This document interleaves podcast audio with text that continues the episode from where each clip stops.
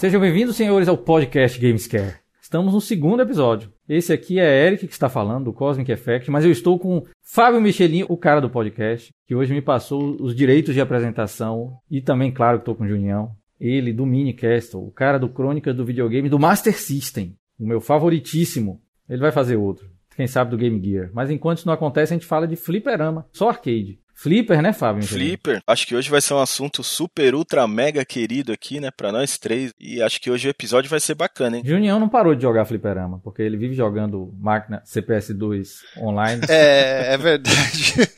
Olá, saudações a todos aí. Estamos no segundo episódio do podcast da Gamescare, que agora nós temos um nome, meus amiguinhos. Agora sim, é o podcast da Gamescare, mas o Michelin, ele quer deixar explícito que a gente não está aqui para fazer propaganda da Gamescare, e sim para tratar sobre assuntos diversos de videogame, né? E fliperama é um negócio muito querido para todo mundo, principalmente quem veio aí dos anos 80, final dos anos 70, 80, até às vezes o comecinho dos anos 90 também, né? Fliperama é uma coisa que todo mundo curtia. Quem gostava de videogame jogava fliperama, ficava lá ansioso pelos lançamentos, pelo próximo jogo que ia chegar no bar ou no shopping, seja lá onde você jogava. E eu sempre gostei de fliperama, desde que eu, sei lá, estava começando a entrar na era 8 bits, no final dos anos 80. E, poxa, até hoje, como o Eric falou, né? Eu tenho uma coleção de plaquinhas aqui da CPS2 Nada comparado, né? O que o Michelin tem basicamente uma coleção infinita de ah, arcade na casa dele, não, na Gamescare. Não, não, é o outro Fábio, é. outro. Eu sou o Fábio Michelin. O Fabão também, o Michelin também, todo mundo, Lan Lan, inclusive Lan Lan que passou as plaquinhas dele antigas para mim, da CPS2, eu já tenho aqui umas 10 plaquinhas aí que eu gosto de brincar de vez em quando, para matar as saudades, né?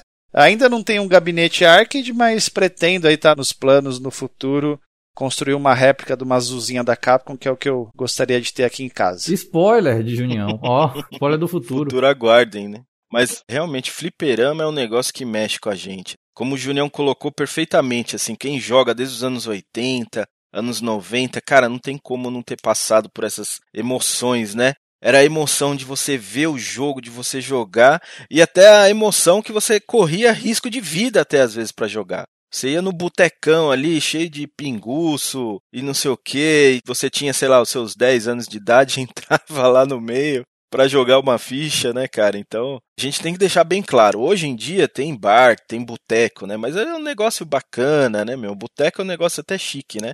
Antigamente não, né, Eric? Nos anos 80, boteco, como é que era boteco? É, eu tenho essa impressão também que, né, o, o significado mudou, né? Boteco agora é é um negócio mais, né, bonitinho. Sim, lá. sim. O hipster. Antes não. só terminando, os botecos eram um negócio de louco, assim. Só tinha. Vou falar como eu vi um boteco. Era um negócio sujo, cheio de pinguço. Não era um ambiente muito bom para uma criança ficar frequentando. Mas o fliperama ia justamente para esses lugares, né? Então, principalmente assim, para quem jogava próximo de casa, no bairro de casa e tal, Naquele tempo não tinha vários shoppings, né? Como tem hoje. Você vai no shopping perto da sua casa. Só tinha aquele botecão lá com os flippers, né? E aí depois, com o tempo foi passando, né? Foi aparecendo alguns lugares dedicados a fliperama. Que aí não tinha, não era um bar, era apenas um lugar onde tinha fliperamas. Aí tinha lá a sua quantidade de máquina ali, três, quatro máquinas. Eu lembro que aqui próximo de casa tinha alguns fliperamas, né, depois de um tempo. Mas assim, era quantidade de máquina assim, umas quatro, cinco no máximo. Não era como fliperama de shopping, né? Naquele tempo tinha Playland, né? Quem que não lembra da Playland? Pelo menos acho que quem morava aqui em São Paulo, Junião também que está próximo de São Paulo, né? Eric, aí tinha Playland por aí? Tinha Playland. Ah. Não sei se é uma coincidência de nome ou se é da mesma franquia. Era do próprio Play Center, né? A Playland eu conheço só de nome, porque aqui em Campinas não teve, não que eu me lembre, né? Só ouvi falar realmente de São Paulo, que tinha Playland, as histórias da Playland e tudo mais, mas não cheguei nem aí nessa época Playland. Você está falando das casas dedicadas, eu fui a Sports Arcade algumas vezes, né, na Avenida Paulista. Mas na Playland não. E essa coisa do boteco era justamente, cara, o que você falou, eu me identifiquei aqui, porque assim, o primeiro jogo que eu me lembro de ter tido contato no arcade foi o Double Dragon e foi justamente num boteco porco sujo, medonho, asqueroso, desse que você falou, que era na esquina debaixo da casa da minha avó. Mas aonde que meu pai e minha mãe deixavam ir nesse bar? Mas de jeito nenhum, tá ligado? No máximo eu ia com ele, assim, com meu pai, comprar alguma coisa, eu ficava babando e olhando aquele jogo, assim, falando, não, quero jogar isso, não sei o quê. Mas quase nunca eu podia, porque o meu pai não queria perder tempo ali, ficar parado do meu lado, do lado de uma criança jogando videogame, que para ele é tudo a mesma porcaria, né? Ah, você tem videogame em casa, né? Tinha um Atari, sei lá. Pra ele era a mesma coisa. Fala, ah, joga na sua casa, tá? Depois. Eu ficava olhando aquilo, eu querendo jogar e não podia, né? E não podia ir sozinho, porque era pequeno. Devia ter o quê? Uns 9, 8, 9 anos essa época aí. E aí eu também, meu pai não queria ficar lá, porque ele estaria perdendo tempo, né? Perdendo tempo de serviço, que ele trabalhava ali perto também, né? Então eu ia no bar pegar alguma coisa rapidinho e tal. Não tive muita chance de jogar essa máquina do Double Dragon, mas eu tenho na minha memória até hoje certinho o lugar que era aquele bar. Se eu passar hoje lá, eu vou saber onde é. Eu acho que o bar nem tá mais lá. Minha avó também já faleceu e tudo. Mas eu tenho essa memória, né? E eu fui jogar mais livremente, assim, arcade em duas situações. Foi quando saiu Street Fighter 2, Street Fighter 2 World Warrior e o Champion Edition, acho que foi lá para 92, que tinha uma locadora perto da minha casa. Locadora não é locadora de videogame, é locadora de VHS, de filme, né? Família ia lá alugar filmes para assistir em casa depois, no videocassete. E nessa videolocadora tinha duas máquinas do Street Fighter 2. Uma do World Warrior e uma do Champion Edition. E foi aí que eu comecei, né? Minha mãe deixou um pouco mais, eu já tinha um pouco mais de idade também, já tinha uns 10, 11 anos. Aí minha mãe já deixava eu ir de vez em quando nessa locadora jogar. E fora isso, shopping center, né? Que era interior aqui, a gente sempre morou interior, então passeio de final de semana nos anos 90, era isso aí. No shopping, a família comia um McDonald's, dava cinco conto na mão da criançada, nem sei quanto que era na época, né? Enfim. E vai, vai jogar videogame, vai jogar fliperama. Aí meu irmão a gente aproveitou essa época. Dava aí, 50 né? mil cruzeiros. 50 mil cruzeiros. Algo assim, né? Eu lembro que quando chegou o plano real, com acho que 3,50 você conseguia comer um, o número 1 um lá, o Mac oferta do Big Mac, né? Pô, então o sanduíche lá, o hambúrguer com batata frita e refrigerante. E sobrava o troco pro fliperama, amigo, porque dava cincão na tua mão, você já sobrava. Então a gente ia jogar fliperama depois, uma época muito boa, né? Muito mágica, assim que, né, já foi, mas a gente tá aqui para relembrar esses momentos. Eu gostei que a gente já saiu do roteiro, assim que é bom. Então eu vou falar rapidinho assim. Vocês tiveram contato pelos botecos, eu lembro, claro. Mas eu dei sorte, eu tava aqui pensando, pô, é mesmo, a gente sempre ouve o papo do boteco, do fliperama. O cara jogar no fliperama na década de 80, normalmente, né? Ou, ou início de 90, no, ainda nos barzinhos, né? Barzinho é uma palavra que usa por aí também, né? Sim, sim. Eu dei sorte porque tinha um, justamente como o Fábio falou, um, só um fliperama dedicado, pertinho da minha casa. Mas que ano que foi? Aí é 80. 1980? Não, não 1980 redondo, mas assim, 86. 5, 6. Ah, tá. Não tinha jogo de luta ainda. Então isso aí foi onde eu tive o primeiro contato, né? Era Mooncresta, o primeiro jogo que eu joguei. Eu achei legal. E alguém falou, foi Fábio ou foi Junião, o primeiro jogo? Não, foi você, Junião, Double Dragon. Por isso que vocês ficaram, ó, tá vendo? Ó como tem muito a ver, ó, o, o primeiro contato. Não, mas olha que coisa engraçada. O meu primeiro jogo que eu joguei também foi Double Dragon. Foi Double Dragon também, olha. Também. Uma coincidência, porque Sim. não é o jogo mais popular da era. Não, não. Não é. E aí vocês dois tiveram uma coisa. Mas você vê, vocês têm paixão pelo gênero jogo de luta. Claro que jogar Double Dragon pela primeira vez na vida no Fliperama impactou. Porque aí quando vocês viram um outro jogo de luta, olha, esse parece com Double Dragon, né? Devia ser assim. Uhum. E foi assim comigo com um jogo de nave. Foi Mooncresta. O primeiro jogo que eu vi no Fliperama. E ele era muito superior ao Atari, claro, como era Double Dragon também. Mooncresta, que provavelmente muitos de vocês não conhecem, tem outros nomes por causa do bootleg, né? Então Terra Cresta, se alguém resolver pesquisar, parece um Galaga. Ainda é era do, onde tinham muitos jogos de nave tela fixa, né? Apesar de Chevios já ter sido lançado. Chevios foi o primeiro jogo de nave com Scroll, né? Que é da Namco. Né? Eu lembro de uma vez meu irmão me levantou para eu jogar Chevios, né? Por causa da altura, né? Então, ou seja, eu era bem pequeno em algum momento. Aí depois eu consegui jogar em pé na altura da alavanca. Lembro muito de jogar jogos na altura da alavanca. Isso, eu tenho memória da imagem da alavanca no meu olho. Eu sou de 78, a gente é tudo aqui da mesma idade, mas eu acabei acessando muito fliperama velho, bem pré-Street Fighter, né? Porque como o Juninho bem falou, Street Fighter arrebentou mesmo, não importa se você não gosta de jogo de luta. Não sou fascinado como Juninho e Fábio, mas gosto. Street Fighter teve um impacto que não tinha precedentes, não. Exato. E aí chegou no videogame também. Não é o assunto de hoje, mas chegou no Super Nintendo, aí também era isso. Aí o Mega Drive não tem, o Mega Drive é inferior porque não tem Street Fighter. Tudo girou em torno de Street Fighter. O ápice do fliperama foi Street Fighter. Dois, né? Óbvio. O um foi um zero à esquerda quase, né? E eu tava pensando aqui como essa experiência moldou o gamer que a gente é hoje, né? porque eu joguei primeiro Double Dragon, na versão arcade. Eu não lembro quantos anos eu tinha, provavelmente foi na década de 80 também, 85, 86. Eu não sei se já tinha saído até o Double Dragon do Master System. Assim, no Master System, de longe, foi o jogo que eu mais joguei na minha vida. Então, quando eu vi aquela versão dos arcades, não me lembro se eu já tinha jogado no Master System ou não, mas depois, com certeza, né, eu remeti ao jogo do arcade, jogava no Master System. E foi uma coisa de louco, assim, né? Porque Double Dragon foi um dos primeiros briga de rua que foi lançado, que é os modernos beat'em ups hoje. Então, acho que não é o primeiro, o primeiro acho que foi Renegade, né, Eric? Renegade, Renegade é. anterior. Que Aham. também é da Tecnos, né? Isso. E aquilo, cara, eu achava uma coisa de louco, né, meu? Aquele gráfico, aquela coisa, né? E eu sempre gostei muito de luta e não sei o quê. Então aquele jogo ali pra mim foi um negócio assim, tudo clicou na minha mente. Foi um momento de êxtase, assim, vamos dizer assim. Eu era bem pequenininho, era ruim pra caramba. Eu lembro que eu não conseguia nem chegar até o abobo. Também o fliperama devia estar na dificuldade um pouco mais alta. Porque eu lembro que morria muito rápido. Por exemplo, tem um inimigo que vem com uma faca e joga essa faca em você um pouco antes do abobo.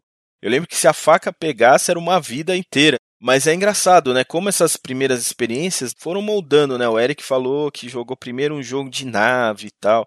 E acho que de nós três aqui, o mais fã de jogo de nave hoje é o Eric. Apesar de eu gostar muito, o Junião também gostar muito, lógico. E eu e o Junião não, a gente é mais fã de jogo de luta, né? Então, às vezes pode ter sido isso, né, cara? Acho que até às vezes as pessoas que não viveram essa época, né, não conseguem entender muito bem. Exatamente por isso, era uma coisa super única, né? A experiência de cada um ali era meio única. Então acho que isso que é legal. Não sei se aconteceu isso com você também, Junião. Sim, eu gosto bastante de jogo de navinha, né? Já que você Uhum. tocou nesse assunto. Eu gostaria de saber jogar um pouco melhor do que eu sou bem ruim, né? Tenho consciência de que eu sou um fracasso. É óbvio também que eu não pratico Pratica. tanto quanto eu gostaria de praticar, né? É aquela coisa, por mais que você goste, sei lá, você olha pro Street Fighter 2 e olha pro R-Type, eu vou no Street Fighter 2, entendeu? Aham. Então é óbvio que eu não vou melhorar, porque eu não tô praticando. Aí eu olho, sei lá, o Salamander e o Mega Man X4. Eu vou no Mega Man X4. Eu teria que praticar mais jogos de navinha para poder naturalmente ficar melhor. Mas eu também acho que tem uma coisa de aptidão, né? Shooters em geral eu tenho dificuldade. Não só nos shmup, mas aqueles run and guns lá, tipo jogo como Contra. Eu lembro que quando saiu o Cuphead eu tive bastante dificuldade com o Cuphead. Consegui jogar o jogo, tudo, mas tive que me esforçar bastante. E a gente tava falando de fliperama, né? O Eric falou, não, porque eu jogava fliperama, não tinha nem altura, né? Batia com a cara no manche e tudo. Eu não joguei com a cara no manche, mas assim, eu me lembro de ter jogado bem pequeno algumas partidas do próprio Double Dragon. E antes do Street Fighter 2, eu joguei muito fliperama quando eu ia na casa da minha tia na praia, lá no litoral sul, né, de São Paulo. Lá no centro da cidade tinha muito fliperama. Você dava um passo, tinha uma sorveteria e um fliperama, e uma sorveteria, um fliperama, era assim o negócio. Aí eu joguei muito, caras. Um jogo que, né, obviamente todo mundo sabe, Golden Axe, que é um jogo assim que eu achava maravilhoso na época, ainda acho, né? Mas assim, naquela altura, eu era criança, assim, para mim era uma coisa muito mágica aquele jogo, tal.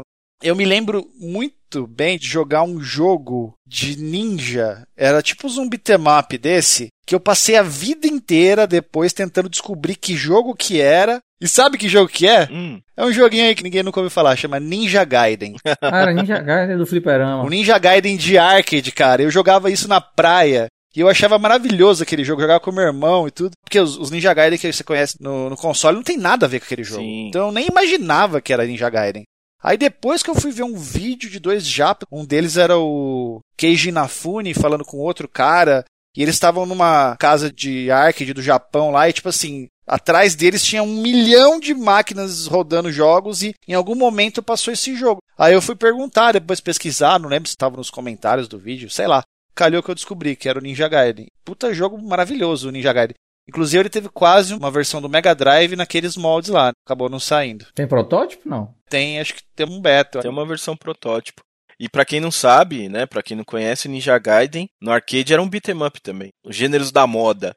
Então acho que a gente pode dividir assim claramente, né, Eric? É. Primeiro gênero assim dos arcades era jogo de nave. Tanto que o primeiro arcade da história, que agora eu não vou me lembrar o nome, mas pra quem quiser saber um pouco mais da história dos arcades, eu vou fazer umas aspinhas aqui e pode procurar o podcast do RGB Inside sobre fliperama, que a gente gravou, eu, o Fabão e o Alex, e aí a gente contou mais a história, né? Aqui a gente não vai ficar falando muito da história, até para não ficar repetitivo e tal, mas quem quiser ver isso aí pode ver lá. Então, assim, primeiro gênero foi o gênero de nave, cara. Né? O Eric falou aí, jogou Mooncresta, né, Eric? Isso aí. Mas é Space Invaders, né? Sim, Space sim. Invaders. Acho que foi o primeiro grande hit, né, de arcade, foi o Space Invaders. O arcade já existia, não foi o primeiro jogo de arcade, mas eu acho que foi o primeiro hit assim que mudou. Todo mundo começou a jogar.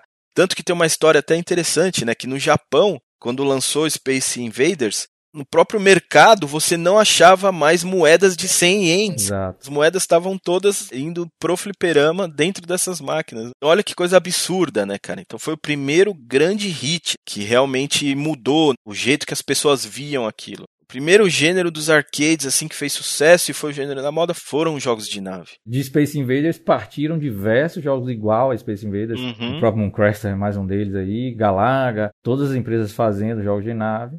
Possivelmente se arrastou até surgiu os, os jogos de briga de rua aí. Teve um pouquinho ali de jogos de corrida nesse meio também, né, Eric? O jogo de corrida tá meio omnipresente assim, no fliperama, né? Tá lá no iníciozinho também, mas vai, vai indo com pole position. Uhum. Aí vem os Daytona, né? Monaco GP. Teve o boom também já da era moderna dos fliperamas. Eu falo moderna, mas não sei nem se é a palavra correta, porque a gente tá falando ainda da segunda metade dos anos 80, quando veio, por exemplo, aquela máquina estilosa do Hang-On, que você subia na moto É. e tal, né? Mas antes disso você tinha, sei lá, um volantinho no gabinete ali, jogando pole position.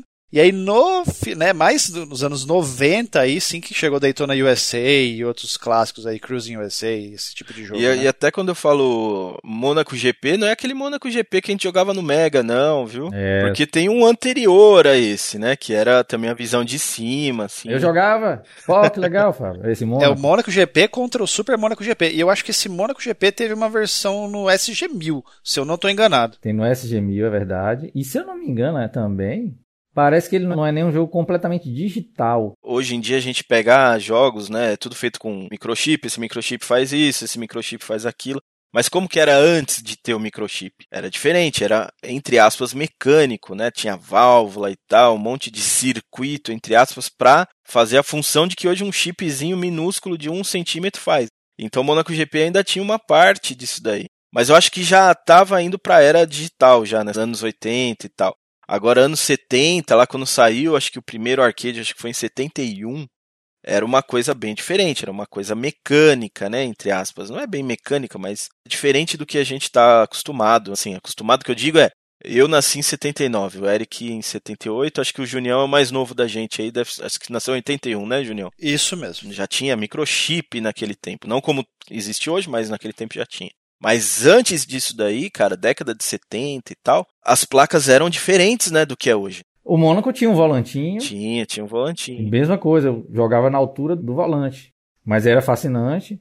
O Junião colocou bem, eu estou toda hora aqui me interrogando sobre o, o jogo de carro no fliperama. Mas tô pensando nele assim, foi tão omnipresente durante toda a era que a gente viveu do fliperama, né? Eu acho que naquele tempo não foi um impacto tão grande como os jogos de nave, né? Os jogos de nave realmente era a vedete ali. Porque assim, anos 70, anos 80, né? O, o ser humano tinha uma ligação muito grande, né? Com o espaço. Star Wars. Star Wars era uma coisa maravilhosa, então todo mundo queria viver, queria vivenciar aquilo, né? Era um mistério, vamos dizer assim, né? Então, tinha livros também novos, maravilhosos, né, sobre invasão alienígena. Né? A gente não chegou a viver isso, né, mas a gente consegue saber pela própria história. A gente viveu as consequências, é verdade. Isso, exato. Tinha aquele mistério muito grande, né? Então esses jogos de nave, onde você lutava com os alienígenas, etc., era uma coisa de louco. Como o Julião colocou muito bem, tinha bastante jogo de corrida também, bacana, né? Namco já estava ativa, né? A própria SEG e tal. Mas eu acho que os jogos de nave ainda sobressaem um pouquinho. É. E aí eles foram, assim, meio que tomados depois pelos brigas de rua. Ah, sim, é. Acho que começou isso daí realmente com o Double Dragon, né? A gente falou de Renegade, que veio um pouco antes. Mas eu acho que quando as pessoas meio que prestaram atenção nesse gênero, eu acho que foi com o Double Dragon mesmo. E foi o jogo que eu me lembro, assim, o primeiro jogo que eu vi no Fliperama, né? Não tenho lembrança de ter visto outro jogo, né? Não provei tanto quanto eu gostaria de ter provado, porque eram raras as vezes que eu conseguia jogar. Mas sim, começou com Double Dragon, e depois tinha um joguinho aí que você não gosta, né? O Final Fight. Aí tem vários outros, aí tem os, da Tartaruga Ninja. Até os Simpsons ganhou beat'em cara. E é um baita de um jogo. É, se a gente for pensar, eles foram os precursores dos jogos de luta. Assim, existia jogos de luta já, um contra um, mas eram super obscuros. Não vale nem a pena a gente falar e tal. No podcast do EGB Inside, onde a gente analisa os jogos de luta, conta a história de jogos de luta, se você quiser, tem mais informação lá. Mas, nessa época, não estava bem definido ainda o estilo né, de jogo de luta. Então, os beat'em ups foram aí os primeiros a trazer isso, né, de jogo de luta, onde você controlava um personagem mesmo, né? Eu acho que teve até a ver com a evolução do próprio hardware, porque o hardware mais antigo não conseguia simular uma pessoa, conseguia até, mas de maneira muito rudimentar. Então acho que quando o hardware foi melhorando, né, foi dando aquela curva, né, para cima, aí acho que tornou mais fácil. Então começou a aparecer personagens, com o primeiro Donkey Kong, né, dos arcades, que foi o primeiro personagem de arcade que ficou bem conhecido e fez um sucesso avassalador também. Verdade. E aí acho que começou a ficar mais definido, né? Então conseguiam fazer dois personagens brigando um com o outro. E aí vinha o boss. Então acho que o beat'em up, como o Junião falou aí, cara, começou ali com talvez ali com o próprio Double Dragon mesmo, né? Mas eu acho que se firmou assim como um gênero forte quando saiu Final Fight. Foi uma coisa de louco assim, né? Me lembro muito bem das vezes que eu joguei Final Fight, tipo, cara, que jogo maravilhoso. Que também tem as raízes muito fortes, né, do lado do cinema, né? A gente tava falando dos alienígenas, né, de Star Wars e tal. Final Fight, por incrível que pareça, também, né, Eric? Sim, tá meio conectado ao cinema dos anos 80, com perfil de cara forte, etc. Sim, sim, com certeza. Rambo, né? Contra mesmo. É o né, jogo que de Rambo disfarçado, né? Pô, Final Fight era, bicho, testosterona total. E bem feito demais no fliperama, assim. Ele me saltava aos olhos. Eu conseguia até terminar Final Fight. Quando eu falo isso é porque terminar jogo em fliperama é muito raro. Aí é sempre digno de nota. Sim. E aí, esse Capitão Comando, né, que é o outro, né, jogo de, na prática, jogo de briga. Exato. Tem um filme da década de 80, que saiu em 1984, né, que chama Streets of Fire. Que é, cara, é Final Fight. Se você assistir esse Ah. filme, ele é um Final Fight. Inclusive, o personagem principal se chama Code. Como o personagem, não vou dizer que é o principal, mas o personagem do jogo também se chama Code, né? É uma história assim, é tipo, é uma cidade que entra em caos, Tem um prefeito também envolvido? não, não, o prefeito, essa coisa Não, não, né? mas é uma, é uma cidade, assim, vamos dizer, estilo Mad Max, Certo. onde não tem lei, né? E aí alguns vilões sequestram a namorada do cara, que é também o plot de Double Dragon, né?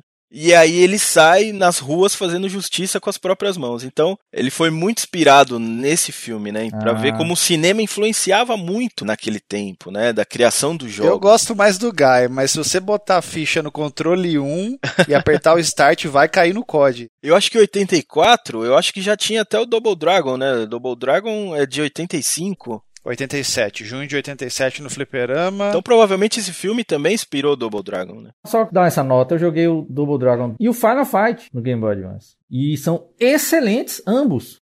O Double Dragon é como se fosse o do Fliperama, aquele visual, aqueles personagens Tem um grandes. estilão da Tecno, né? Muito legal. E o Final Fight é, dá pra fazer a manha de virar pra um lado e pro outro. Porte assim, esplêndido, bicho. Sim. Final Fight ainda mais ainda, mas o Double Dragon é excelente porque ele evolui um pouco, tem mais golpes, apesar de ser igual ao do Fliperama. Só lembrando aqui, o, o Renegade, ele veio de 86, enquanto o Double Dragon de 87, ambos pela Tecnos Japan. Inclusive, eu acho que esse jogo ele usava já aquela mecânica de ter um botão que atacava pra direita Isso. e um botão que atacava pra esquerda, né? Era confuso, né? Na verdade. É. Eu acho que é por isso que o Double Dragon fez tanto sucesso, porque o Double Dragon é um jogo mais simples, cara. Você tá ali na frente, você aperta um botão pra socar, outro pra chutar e acabou. E um pra pular, né? Eu acho que no Master System você aperta os dois, dá o pulo, mas o Renegade não. Você tava dando chute, aí você mudava de posição, você dava soco, aí o golpe era pro outro lado, você não tava entendendo nada do que tava acontecendo. A Renegade era assim, é? É. Ele era esquisito o gameplay dele. Um botão pra atacar pra um lado, um botão pra atacar pro outro. É. Aí o Double Dragon 2 do NES tem essa característica, bicho. Então, aí isso que eu ia falar, o Double Dragon 2 do arcade também. Eu não sabia. Então eles voltaram àquela mecânica.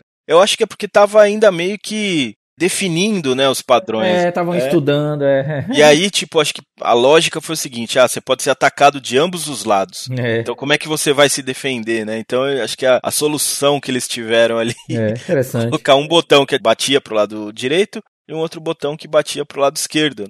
E aí, como o Junião falou, no Double Dragon mudou, porque realmente confundia um pouco, né? A gente era criança, então, pô, lógico que confundia. Mas no próprio Double Dragon 2 voltou essa mecânica, né? Agora o Final Fight não, né? O Final Fight ele trouxe ali, acho que ele padronizou o beat'em up.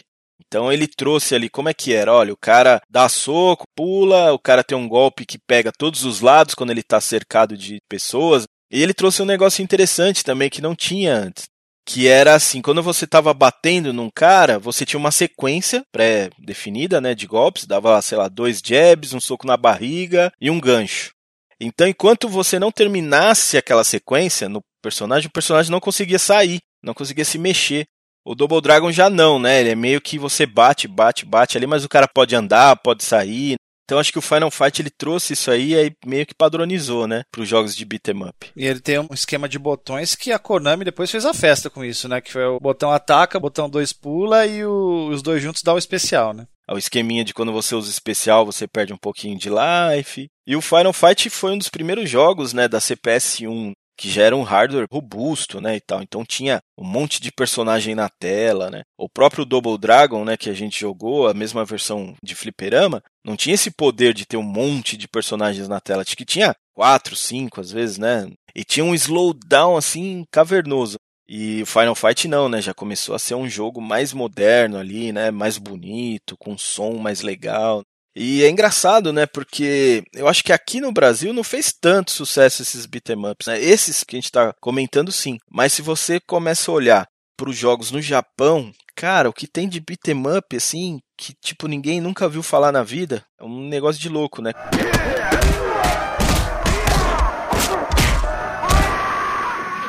E a gente tocou nesse assunto, por exemplo, Final Fight do Fliperama, Final Fight do Super Nintendo a superioridade do fliperama. Né? É. R-Type do fliperama, R-Type do Sega Master System. Double Dragon do arcade, Double Dragon do Master System. Gradius do fliperama e Gradius do Nintendinho. A diferença era gritante em todos esses casos aí, sim, por causa da superioridade dos fliperamas. Né? Eu sempre achei muito bonito o fato da máquina de arcade se adaptar ao software. Um casamento harmônico, mais harmônico do que nos consoles. Né? Nos consoles há sempre uma briga dos artistas e do desenvolvedor com o hardware. No fliperama, o software evolui, o cara precisa de mais sprite. Opa, adiciona um, um VDP aí. Galera do hardware, tá na mão. E aí a placa cresce. O arcade ele era o master race da época, amigo. Hoje em dia você coloca mais memória, uma GPU mais nervosa, obviamente, se você tiver dinheiro no seu computador, né?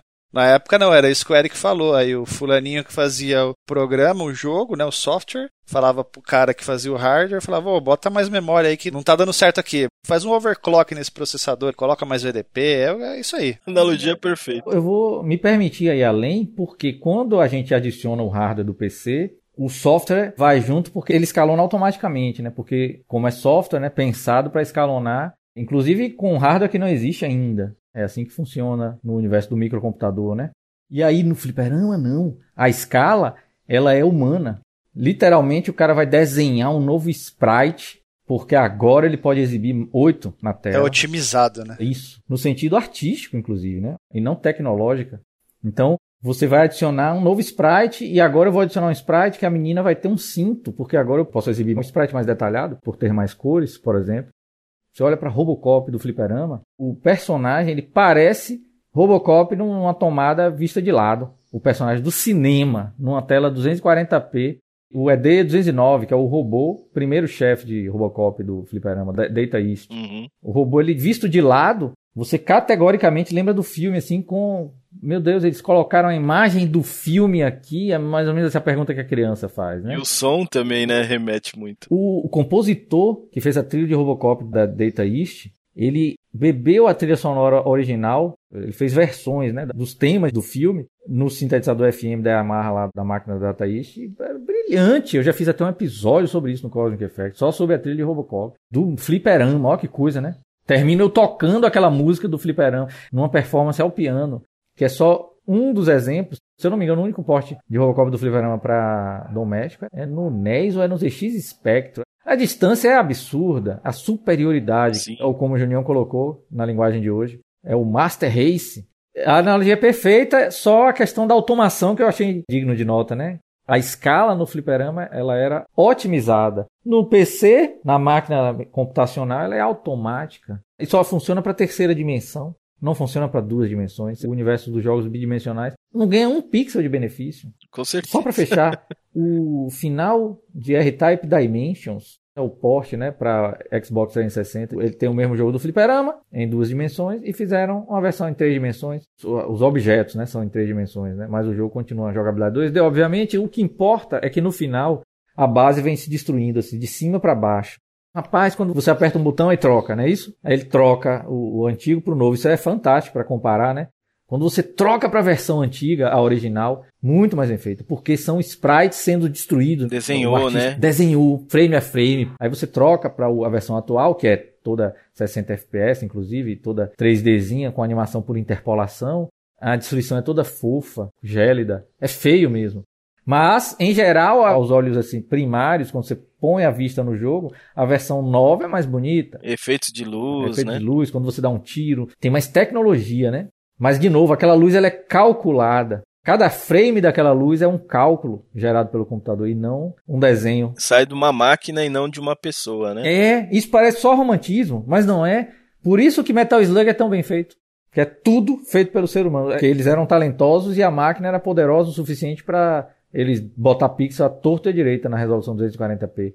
Apesar de o jogo estar tá lá lançado em 90, é muito superior ao Indie 2D atual. O que é que você sentia da superioridade dos fliperamas, Fábio, depois de União aí? Ah, é justamente você colocou muito bem aí. A beleza da evolução do hardware, né? Então você tinha essa evolução e era totalmente ligado. O jogo evoluía e o hardware evoluía. Então as empresas até então não estavam presas a um hardware. Por exemplo, o Master System, né, da Sega, que tinha o hardware e o cara tinha que trabalhar com aquele hardware lá eternamente. Então, se ele quisesse fazer um jogo do Phantasy Star, que foi uma coisa assim revolucionária, né, naquela época, só se concretizou graças à genialidade ali do seu programador, né, o Yuji Naka, e ele se desdobrou, se transformou ali várias vezes para conseguir fazer aquele jogo rodar no Master System com toda aquela memória e etc, etc. Então, no fliperama já não. Provavelmente o Yuji Naka ia chegar e falar, olha, eu preciso de mais memória, preciso trabalhar mais sprites, eu preciso disso, preciso daquilo. E o pessoal ia moldando ali o hardware de acordo com o software, né? E não o inverso. Então, assim, é... e quando a gente ia no fliperama, o Eric estava falando aí de jogos da década de 80, a gente tinha Atari em casa. Então você imagina você jogar um Atari na sua casa. Não tô depreciando o Atari de qualquer maneira, tá? Só tô dando um exemplo, né? E aí você vai no fliperama e vê Double Dragon. O negócio era louco, né? Parece que não fazia parte do mesmo universo. Era um salto muito grande, né, que você tinha. Então você ficava muito abismado com aquilo. Não se importava de pagar, não. Esse daí era um conceito novo. Você pagar para jogar, né? Paga para jogar uma vez. E não você compra o jogo e paga o jogo e joga, né? Então a gente não tinha esse problema. A gente pagava, a gente queria saber de jogar que era uma coisa que estava anos-luz ali à frente do que a gente tinha em casa, né? Do que a gente podia ter o acesso em casa. Lógico que, sei lá, de repente tinha pessoas que tinham fliperama em casa já naquela época, né? Para uma criança ter um fliperama em casa e etc., era impossível, né? E realmente, assim, o fliperama evoluía numa velocidade que os consoles caseiros não conseguiam. Então, o Eric falou aí do Metal Slug. Se você pegar e olhar quando que saiu uma versão de Metal Slug perfeita para os consoles, eu acho que a mais aproxima é a do Saturn, mas a do Saturn ainda tem limitação. Tem cortes. E se você fizer alguma análise, por exemplo, de jogos de fliperama, né, no Saturn começou a ficar perfeito. Quando começou a sair os jogos ali da CPS2, com a memória de 4 megas do Saturn, começou a ficar pixel perfect, né, que o pessoal fala, ou seja, é pixel a pixel, é perfeita a versão do arcade e a versão console. No Saturn ainda tem uma pequena diferença por causa da resolução, né? Que, que é diferente da do arcade. No PlayStation já conseguia a resolução igual à do arcade, mas o PlayStation não conseguia suportar ali aqueles jogos 2D, né? Devido a pouca memória, etc. A gente está falando da era 32 bits e você ainda tinha limitações. E aí quando saiu a era, a grosso modo, 64 bits ali com o Dreamcast, etc, foi quando realmente a gente conseguiu ter os jogos perfeitos do Neo Geo em casa ou da Capcom, né? É. Então você olha só a discrepância aí de evolução que a gente tinha, né? Sim, e os fliperamas, os arcades, eles sempre foram, por tudo isso que a gente já falou, o topo de qualidade em um jogo de videogame, né? E desde a época da segunda geração, lá no Atari 2600, tinha-se essa intenção, esse interesse em trazer a experiência de arcade para dentro de casa, né? O Atari já fazia isso. O Atari tinha Pac-Man, próprio Pole Position, o Atari tinha o Space Invaders, né? E aí quando os videogames é, avançaram um passo para frente, né, que chegou a terceira geração, a mesma coisa. O Master System basicamente ele trazia jogos de fliperama para dentro de casa. O Nintendinho trazia jogos de fliperama para dentro de casa. Sempre se teve essa intenção e as coisas foram evoluindo. Quando chegou na quarta geração, aí já tinha o Mega Drive. Eu estou inclusive olhando um cartaz do Sega Genesis que eu tenho um quadro aqui no meu quarto. O título é assim: We bring the arcade experience home. Nós trazemos a experiência do arcade para dentro da sua casa. E o Michelin falou muito bem, cara. Quando chegou na quinta geração, no Saturn lá, até o 3DO mesmo, se a gente puder colocar nessa conta, quando veio o Super Street Fighter 2 Turbo no 3DO, você já começou a falar assim: olha, peraí, isso aqui é quase o fliperama, hein? Aí quando nós tivemos jogos como Virtua Fighter, Daytona USA, Street Fighter Alpha no Sega Saturn, a gente estava cada vez mais próximo. Dentro da mesma geração, quando teve o advento do cartucho de expansão de memória RAM pro Saturn também, Aí a gente estava basicamente ali no 99,9%. Isso se você desconsiderar o Neo Geo, né? O pessoal acha que é caro hoje, na época era um absurdo de caro, ninguém conseguia ter. O Neo Geo era essencialmente o fliperama dentro de casa. Por quê? Porque era esse o desejo de todo mundo. Você não quer ter um jogo que é parecido, você quer ter o jogo. Então, quando saiu o fliperama do Neo Geo MVS, pouco tempo depois, a SNK já trouxe para dentro de casa o mesmo videogame, basicamente, né? Os jogos do Neo Geo ES, eles são basicamente os jogos do MVS. Mas assim, se você colocar o Neo Geo como caso à parte, né? Porque o Neo Geo, ele realmente era um videogame assim que quase não se via, porque era muito caro, né? Quando chegou no final da quinta geração ali, o Dreamcast chegou, aí realmente, aí você tinha conversões perfeitas, né? Teve o próprio Street Fighter 03 da Naomi, que foi convertido para o Dreamcast, aí tiveram vários outros jogos, teve Power Stone, Virtua Fighter 3, vários jogos aí que você basicamente. O Virtua Fighter 3 ele não é um arcade perfect. Hoje a gente sabe o porquê, né? Teve alguns problemas aí, teve apressamento na hora de lançar o jogo. É, não foi a SEGA que fez, né? Foi a Game. Exatamente, né? mas assim, ele poderia ter sido. A, a maquininha estava ali pronta para isso, né? Então, basicamente, quando chegou na geração do Xbox 360 e do PS3, nós tivemos Super Street Fighter 4 nos consoles direto. E aí depois depois foi lançado pro arcade. Então, tipo assim, foi uma quebra de paradigma. Mas a gente já tava lá nos quase 2010 ou 2012, nem lembro a data. Até esse ponto, era basicamente o fliperama existindo e os consoles correndo atrás para fazer aquilo o mais perfeito possível. Eu vi uma entrevista uma vez com o Nolan Bushnell. Aliás, acho que ele falou isso em várias entrevistas. E ele falou por que, que o fliperama era tão mágico? Não só por conta de todo esse poderio maquinário que ele tinha, que, o, que a própria máquina se adequava ao software não ao contrário, mas também porque o ser humano ele sempre foi um animal social. Então, assim, a gente gosta dessa coisa de estar junto com outras pessoas jogando. Nos anos 80 a gente disputava para ver quem fazia mais pontos lá no jogo de navinha. Até que no final dos anos 80, começo de 90, o negócio evoluiu para a gente estar tá tretando entre si ali, disputando um contra o outro e tal, né? Isso é uma das coisas que traz essa magia que os arcades têm, que de um jeito ou de outro é, a gente conseguiu transportar para dentro de casa, né? E não só a gente, né? As empresas, né? Já vinham nessa loucura, porque o arcade fazia muito sucesso. E os consoles vendiam muito bem. O NES vendia muito, né, no Japão. O NES tem toda aquela história da queda dos videogames, que a gente não vai falando muito disso, mas o NES trouxe, né, novamente o, o mercado de jogos para os Estados Unidos, né? E como o Junião falou, o jogo saía lá no Flipper e tinha versão pro NES, né? Só que chegou uma hora que o NES ficou pequeno. Então você pega ali ports tipo Strider, Final Fight, né, que tinham pro fliperama, é, Tartarugas Ninja, né, a grosso modo ali, e aí saía a versão pro NES. Eram jogos ótimos, Strider é muito bom, mas você viu uma discrepância muito grande. Né? Então começou a nascer aquela preocupação do cara que fabricava o console também, né? para acompanhar um pouco aquilo ali. E aí, como o Junião também colocou ali o Mega Drive, quando ele foi lançado, ele tinha esse slogan: olha, cara, é o fliperama na sua casa agora. E não deixa de ser, porque o Mega Drive ele foi baseado numa placa de fliperama da Sega, que se chama System 16. Lógico que a System 16 é superior ao Mega Drive, né? Ela conta com chip Motorola lá que tem um clock mais rápido, as VDPs e tal são melhores, conseguem trabalhar mais rapidamente, com mais informação, próprio chip de áudio também, né? Mas já estava começando a nivelar, né? Aquela coisa ali. Já era um console baseado numa placa de fliperama. E aí o fliperama evoluía muito mais rápido do que o console. O console era lançado, ele tinha que ter um tempo hábil ali, sei lá, de 4, 5 anos vendendo aquela máquina. O arcade era vendido para um cara que ia ganhar dinheiro em cima daquilo. um arcade não tinha que durar cinco anos. Provavelmente até alguns duraram e etc. Duram até hoje, né? Mas o cara tinha ali o plano de mercado dele. A SEGA falou: ó, vamos vender essa placa aqui. Começou, na verdade, a ter vários jogos para a mesma placa e não a cada jogo criar uma placa diferente. Depois veio o Neo Geo, como o Junião falou também, que aí todo mundo já sabe, usava cartucho, aí ficou a mesma placa durante vários anos, né? Mas até então não. O System 16 saiu, ela tem, sei lá, 15 jogos. Aí depois veio a System 18, que já era melhor. Aí depois veio a System 24, a System 32, e assim foi, né? E o Mega Drive foi ficando pequeno.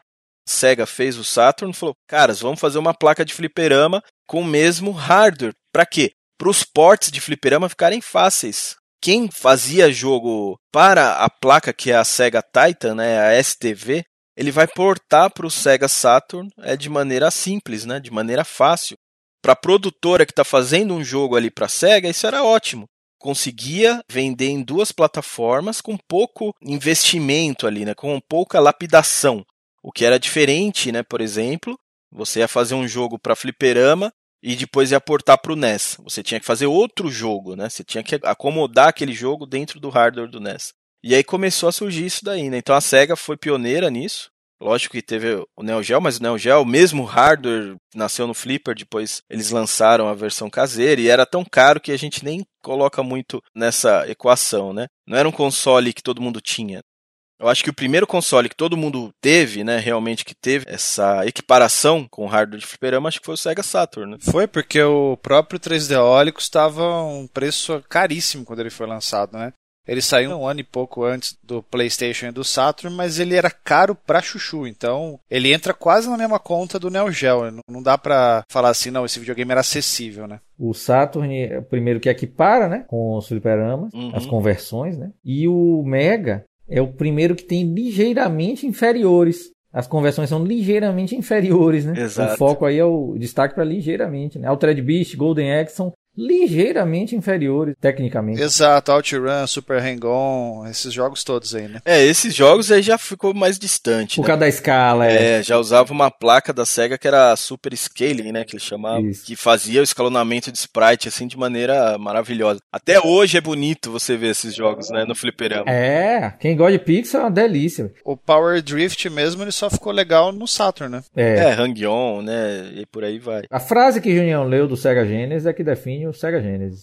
Eu sempre digo isso. O Mega Drive é Sonic para quem começou no Mega Drive depois. Para quem conhece a história do console Mega Drive, que é de 88, né, no Japão. Isso. Sonic é de 90, né? 91. É, então, são três anos de console sem Sonic. Então, existe um equívoco às vezes quando se trata da história do Mega. É muito comum, porque tem muita gente que fala sobre a história do console através do Google rápido.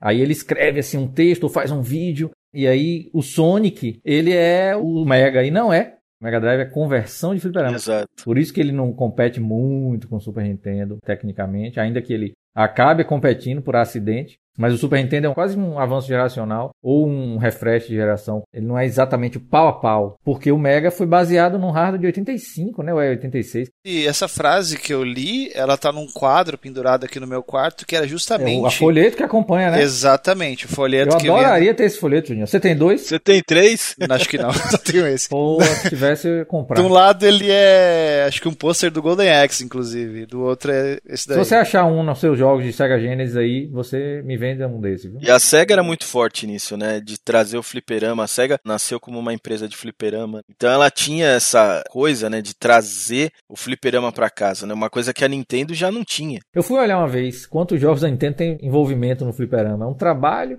Além de Donkey Kong, você tem dificuldade em pensar em outro jogo. Normalmente ela é publisher. Ela, ah, ela foi publisher de um jogo lá. É, tem Donkey Kong, tem aquele jogo de boxe. Punch Out. Né, e são poucos mesmo. Eu acho que o primeiro Mario Bros, não o Super Mario Bros, o primeiro Mario Bros tem uma versão arcade, não? A Nintendo depois criou um fliperama baseado no NES, né, onde você tinha vários jogos. Ah, tá. Tinha, né, a versão arcade, mas também era voltada para hotéis e tal, né? É o Play Choice. Isso, né? Play Isso. Choice, é. Que aí tem até histórias engraçadas, né? Porque foi a primeira PPU do NES que gerava RGB. E hoje em dia você nem encontra essas placas justamente por causa disso. O pessoal destruiu para tirar PPU para colocar no NES para ter NES RGB. Foi os primórdios do NES RGB. No fliperama, a SEGA ela era, na verdade, líder, né? Boa parte Sim, do tempo. sim. Ela superava a Namco, Capcom. E a Namco sempre correndo atrás da SEGA, né? É, Até a gente falando do Saturn, que o Saturn tinha a versão arcade, e a Namco adotou também o hardware do PlayStation nos arcades também. Então a era de 32 bits realmente foi essa que deu esse passo, né? Que realmente teríamos conversões perfeitas, né? Porque eram, entre aspas, feitas no mesmo hardware.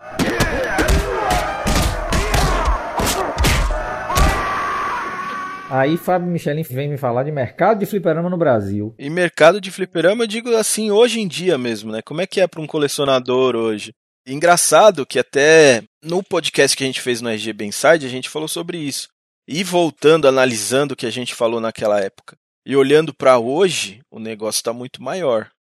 Então, quando a gente, eh, vamos dizer assim, começou a querer colecionar um fliperama ali há uns três anos atrás, ou comprar uma placa, olha, nossa, eu jogava esse jogo, meu, que maravilha, tal, agora eu posso comprar, né?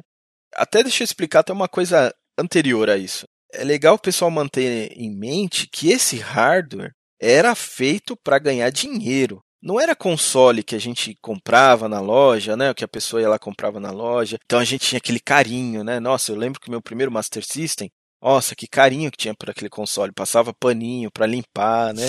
Cara, eu cobria meu videogame com paninho, assim, pra não pegar pó. Sim. Eu também fazia A isso. gente tinha medo de jogar muito tempo. Ó, puta, vai esquentar a fonte. Vai esquentar o videogame, desliga. Por que que a gente tinha? Porque a gente não tinha dinheiro. Se queimasse aquele videogame, quebrasse, meu, já eras. É. Então a gente tinha aquele carinho, né? Aquele amor, assim, negócio até exagerado. E o cara que comprava placas de fliperama, o cara, ah, vou comprar por X, vou ganhar Y.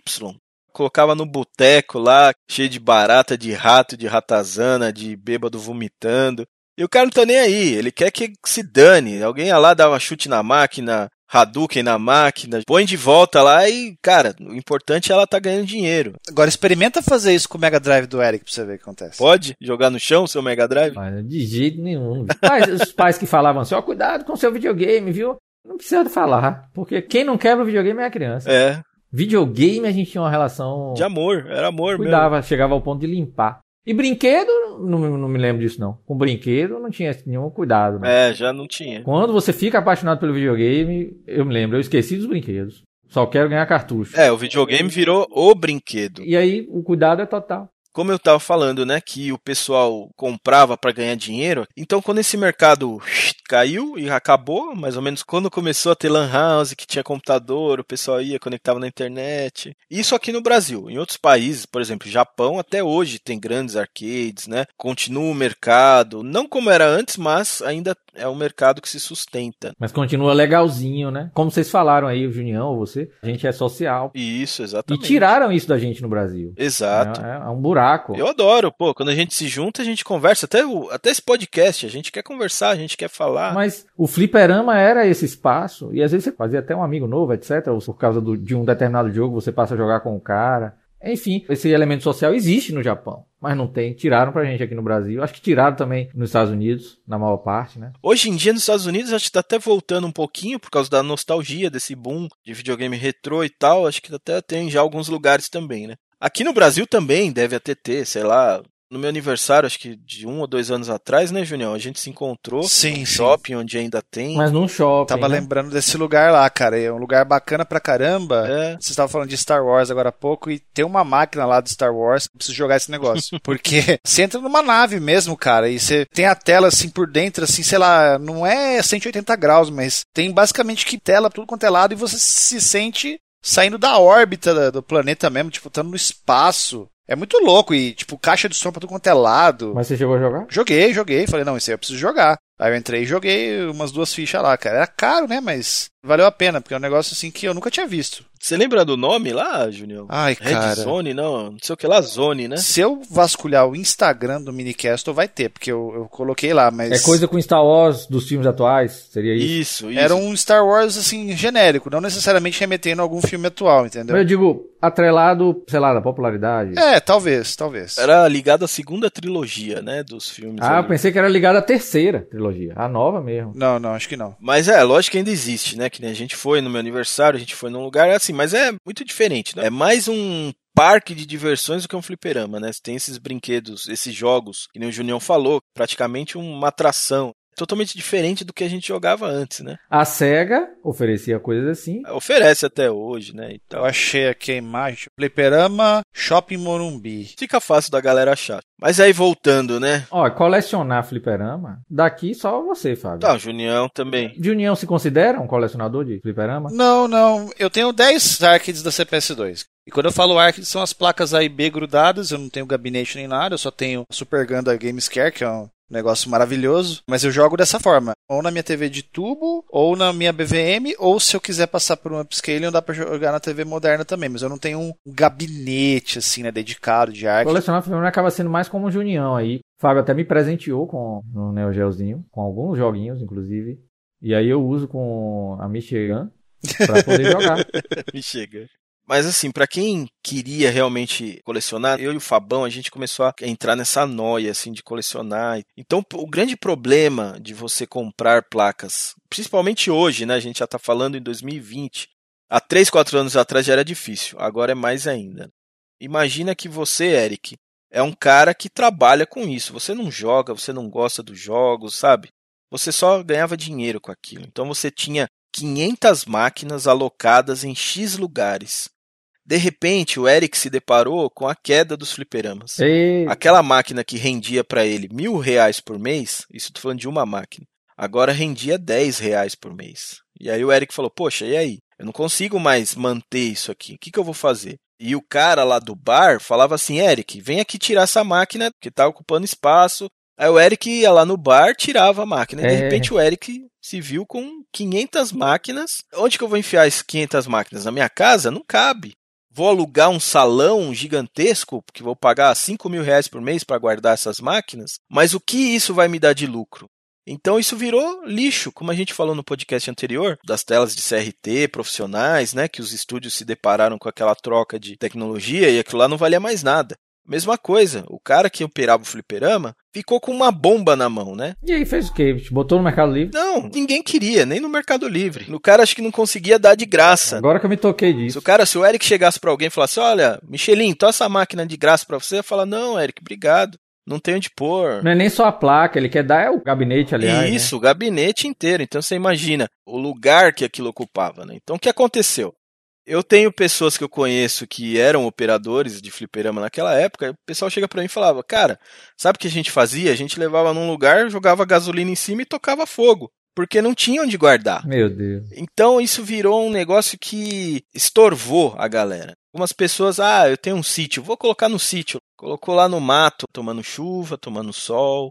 E aquilo ficou lá por anos. Outros, sei lá, ah, eu ganhei tanto dinheiro com fliperama que eu construí galpões que eu alugo. E aí tem um galpão meu que tá vago, vou colocar ali. E aí ficou ali, sei lá, sujeito a goteira, umidade, durante anos. Aí de repente foi aflorando aquela galera, né? Poxa, eu queria ter um fliperama. Porque foi uma coisa meio que natural, né? Veio o boom desse colecionismo de videogames antigos, né? E ficou, né, perpetuando, crescendo, crescendo, crescendo. E aí chegou numa hora é, que muita gente já tinha comprado bastante coisa, estava satisfeito com a coleção dele de videogames, mas ainda ficou aquele vazio na alma, né? e aí como é que o cara podia preencher? Poxa, agora eu vou começar também a comprar fliperama, comprar placas de fliperama. É lógico deve ter gente que coleciona fliperama há 30 anos, mas assim, esse boom começou a se voltar para os arcades, né? Começou a nascer um novo mercado. Além do cara colecionar Mega Drive, Super Nintendo, blá blá blá, ele queria ter uma placa. Ah, eu jogava esse jogo quando era criança. Foi o primeiro jogo que eu joguei. Quanto custa? Quem tem, né? E aí esses caras começaram a ver que voltou a ter um certo valor. Então, cara, o Eric, que guardou as máquinas dele lá no sítio, lá na- no meio da terra, pegou uma pazinha e começou a desenterrar as máquinas e vender no Mercado Livre. Então o que acontece? Um problema maior é o estado dessas coisas hoje. Não foram bem guardadinhas que nem o Mega Drive do Eric, que ele limpava, nunca deixou cair no chão. Não, virou lixo, virou sucata, virou estorvo, né? Então tomou chuva, tomou sol, tá oxidado, tá ferrado, tá quebrado, tá faltando pedaço. E aí o cara pega aquilo lá, isso eu não tô me referindo a ninguém em particular, tá? E quer vender. E aí que é o problema, porque a gente está falando do mercado de placas, né, e fliperamas no Brasil. É muita coisa do que você acha aqui no Brasil é meio detonado, né? Para você colecionar um negócio que não está muito legal e etc, né, você tem que saber muito bem o que você está comprando. Tem que fazer uma análise, né? Você tem que ver, tem oxidação, não tem, puta, tá quebrado, não tá, como é que tá o estado geral. E além de tudo, né, a maioria das placas de fliperama ficavam expostas mesmo. É uma placa de circuito, não é um console, né, todo bonitinho, fechadinho no case ali. Então a placa sofria ação do tempo muito mais do que um Mega Drive, por exemplo, né? O Junião tem o Mega Drive desde criança lá, que ele pegou do tio dele. Funciona. Já uma placa de fliperama, às vezes não, né? Então a galera tem que tomar muito cuidado com isso. E isso dificulta muito, né? Porque para você achar um item que está em condições legais para você comprar, para você usar, é complicado, né? Você ter dado essa placa, eu fiquei empolgado assim, né? Tanto que eu, através de você, que em algum momento eu vou, pô, será que um dia você consegue uma System 16 para eu comprar? Né? Qual seria o caminho? Até lhe pergunto. É ficar no Mercado Livre digitando System 16? é, muita gente, assim, quando a gente starta o negócio, né? O caminho mais fácil é o próprio Mercado Livre, né? Então, quando eu comecei, eu não sou grande colecionador de placas nem nada do gênero, né? Mas eu tenho algumas coisas. Assim como eu não sou grande colecionador de videogames, mas tenho meus videogames também, né? A gente começa indo acompanhando aquele mercado novo ali, entre aspas, né? No Mercado Livre você consegue achar bastante coisa, né? Compra uma placa, compra uma outra, mas aí vai passando o tempo, o pessoal vai vendo que aquilo ali está sendo procurado e os preços vão aumentando. Então hoje em dia está bastante complicado para você comprar uma placa, porque o preço não está fácil. Lá atrás, quando eu comecei a comprar, que eu pagava 200 reais numa placa, 300, cara, hoje em dia você não compra nem placa quebrada por 300. Tem gente que pede mil reais uma placa com defeito. E defeito de placa é totalmente diferente do que às vezes você comprar um Mega Drive com defeito. O Mega Drive você leva em qualquer lugar, que nem o Junião mesmo aí, antes da Gamescare e tudo mais, levou num técnico lá, o cara consertou. Uma placa de fliperama não tem a documentação que tem um console hoje. Você acha a lista de capacitor se você quiser trocar, você acha isso, você acha defeitos mais comuns, como que arruma, como que não arruma. Você acha o esquema elétrico da placa, todo desenhado ali. Então, você sabe onde tudo é ligado, né? Essa trilha vai para tal lugar. Então, quando você vai fazer um processo, quando você está em processo de troubleshooting numa placa dessa, você tem acesso ao desenho elétrico da placa, você consegue ver tudo. Só que imagina quantas placas diferentes tem de fliperama. Então, assim, nem 10% tem essa documentação que tem nos consoles.